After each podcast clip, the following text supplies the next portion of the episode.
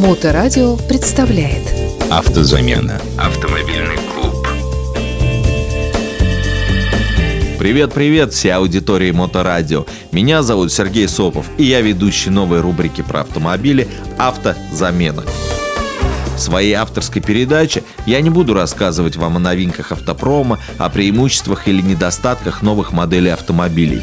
Я вам буду рассказывать о тонкостях ежедневной эксплуатации автомобиля, интересную и полезную информацию о том, как и где стоит ремонтировать автомобиль и приобретать для него запчасти, не переплатив лишние деньги. Я с удовольствием помогу вам дельным советом в любой ситуации, связанной с автомобилем. Вы можете задавать любые вопросы в группах Моторадио во всех социальных сетях. Я с удовольствием на них отвечу. Итак, для того, чтобы все эти вопросы у нас возникли, а я смог вам на них ответить, нам нужно соблюсти первое и самое главное условие. Нам нужно купить автомобиль. И цикл первых передач моей рубрики будет посвящен важной и крайне интересной теме – как выгодно купить надежный и качественный поддержанный автомобиль. Я расскажу вам все тонкости процессов выбора, технического осмотра и покупки автомобиля.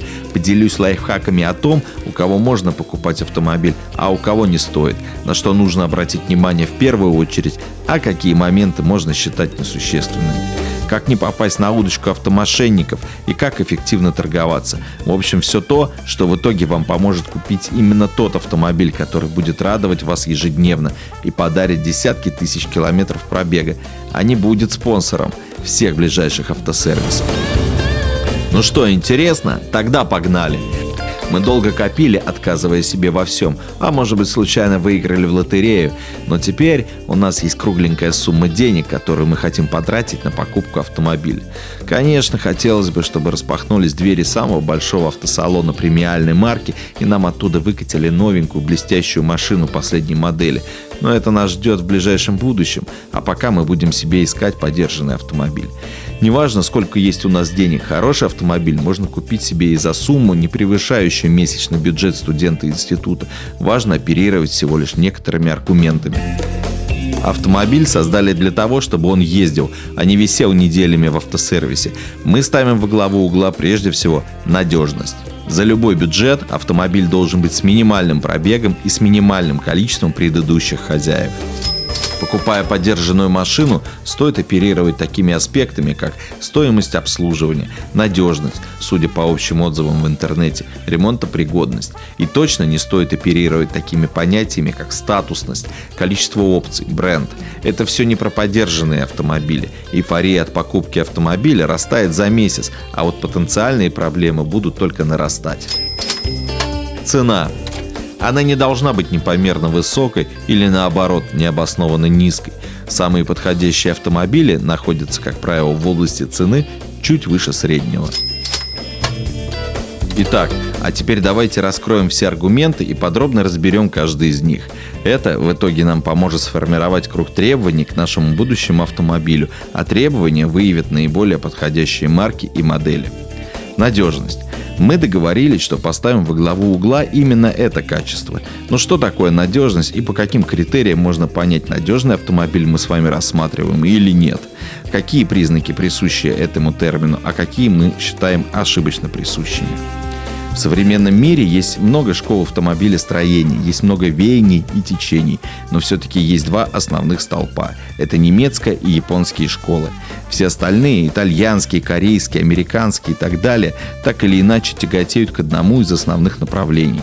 Исключение только для отечественного производителя, но у него свой тернистый путь. Итак, в чем же принципиальное различие между этими двумя школами?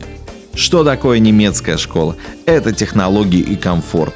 Что такое японская школа? Это надежность и качество. Но это совсем не значит, что немецкие машины ненадежные, а японские некомфортные. Это значит, что японские машины просто более надежные, а немецкие более комфортные. Соответственно, если нас с вами интересует надежность и долговечность, мы с вами смотрим на восток. А если мы хотим комфорта и элитарности, на запад. Почему же так получилось? Все просто. Немецкие инженеры – первопроходцы, а японские хотят увековечить свои творения в веках. Самые передовые технологии, самые сложные инженерные решения присущи немцам, а японцы делают надежные вещи на каждый день. Давайте рассмотрим простейший пример. Перед нами на столе лежит два телефонных аппарата. Один с логотипом известного фрукта, а второй из соседней Финляндии под номером 3310. Какой из них надежнее? Примерно так же и с автомобилями. Проще говоря, если мы готовы тратить большее количество денег на обслуживание и хотим выиграть в комфорте, немец. Не хотим тратить ни копейки и быть уверенными, что наша машина прокатит нас с вами вокруг земного шара, не попросив ничего, кроме бензина, японец. Отлично. Теперь мы с вами выбрали основное направление поиска. Давайте сделаем небольшой вираж и рассмотрим сразу такой вопрос. Какие автомобили точно нельзя покупать? На самом деле этот вопрос очень сложен и многогранен, но все-таки есть основной ответ на него. Не стоит рассматривать к покупке топовые модели премиальных сегментов старше 5 лет. Все просто. Данные автомобили придуманы для весьма состоятельных покупателей. Те, кто присытится этой игрушкой максимум за 5 лет и скорее всего купит рестайлинговую версию гораздо раньше, а этот автомобиль продаст кому-нибудь другому, причем с огромным дисконтом. Эти машины теряют в цене с огромной скоростью.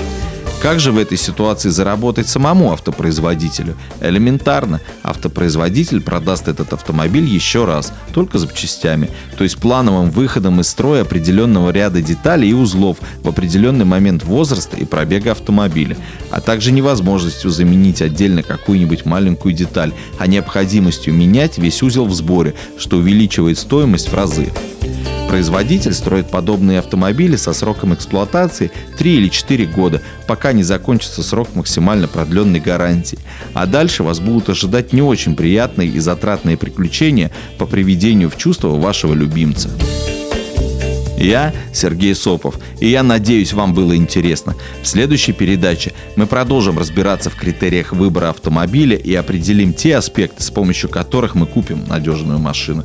Я открыт к любым диалогам, к любым вопросам. А на сегодня все. До следующей серии. Пока-пока. Автозамена. Автомобильный клуб.